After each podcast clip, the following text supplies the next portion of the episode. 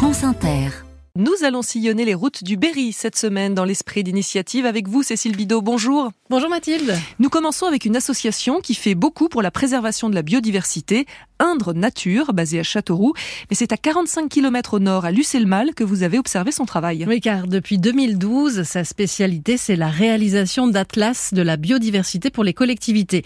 Sur le terrain, ces naturalistes font l'inventaire des plantes, oiseaux, amphibiens, insectes, bref, tout ce qui vit. Alors, on est tout de suite dans le vif du sujet puisqu'on va mettre les pieds dans l'herbe. Dans Gilles Deséchos, chargé de mission chez Indre Nature, nous emmène sur le site des falaises à Lucé-le-Mal. Donc, dans cette commune de 1400 habitants, l'inventaire de la biodiversité a commencé en 2016. Donc là, faut grimper. On quitte la prairie, on va remonter sur le carreau de la carrière. Bon, ça va, l'ascension n'a pas l'air trop importante. Ah, je dis ça, il y a un bon dénivelé quand même. Hein Tous les petits papillons bleus que vous voyez là, donc l'argus bleu azur là, euh, qui vole en fait, euh, est familier de ce genre de milieu. Il y a une épère là. C'est quoi? Une araignée qui s'appelle une épère dans l'herbe là. Et puis là, effectivement, on a ce qui reste d'une orchidée de, qui a fleuri cette année et qui a fructifié. Donc celle-là, elle est sèche. Voilà.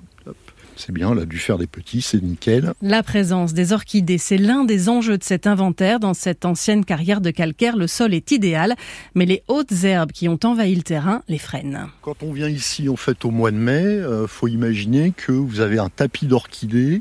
Là, l'idée, c'est vraiment de redonner la possibilité à une flore devenue rare de reconquérir un terrain qui lui convient. Le mois prochain aura donc lieu un chantier de débroussaillage. L'inventaire n'est donc pas une fin en soi. Non, c'est un point de départ pour que les collectivités agissent.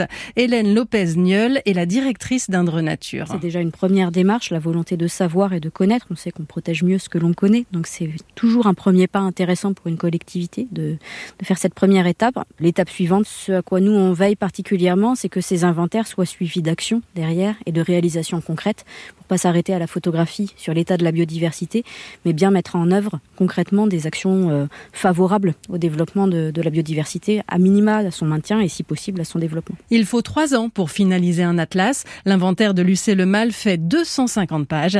Bruno Taillandi est le maire. Ça nous a inspiré, ça nous a permis aussi de gagner du temps, d'avoir euh, un ouvrage euh, scientifique à notre disposition.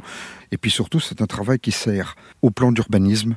On a travaillé avec les agriculteurs le, communaux. On a passé des, des contrats avec eux d'entretien pour préserver la biodiversité. Enfin, c'est un travail en commun et c'est quelque chose qui vit. Indre Nature a déjà réalisé 11 atlas de la biodiversité, dont celui de toute la métropole de Châteauroux. Cécile Bidot aux commandes de l'esprit d'initiative.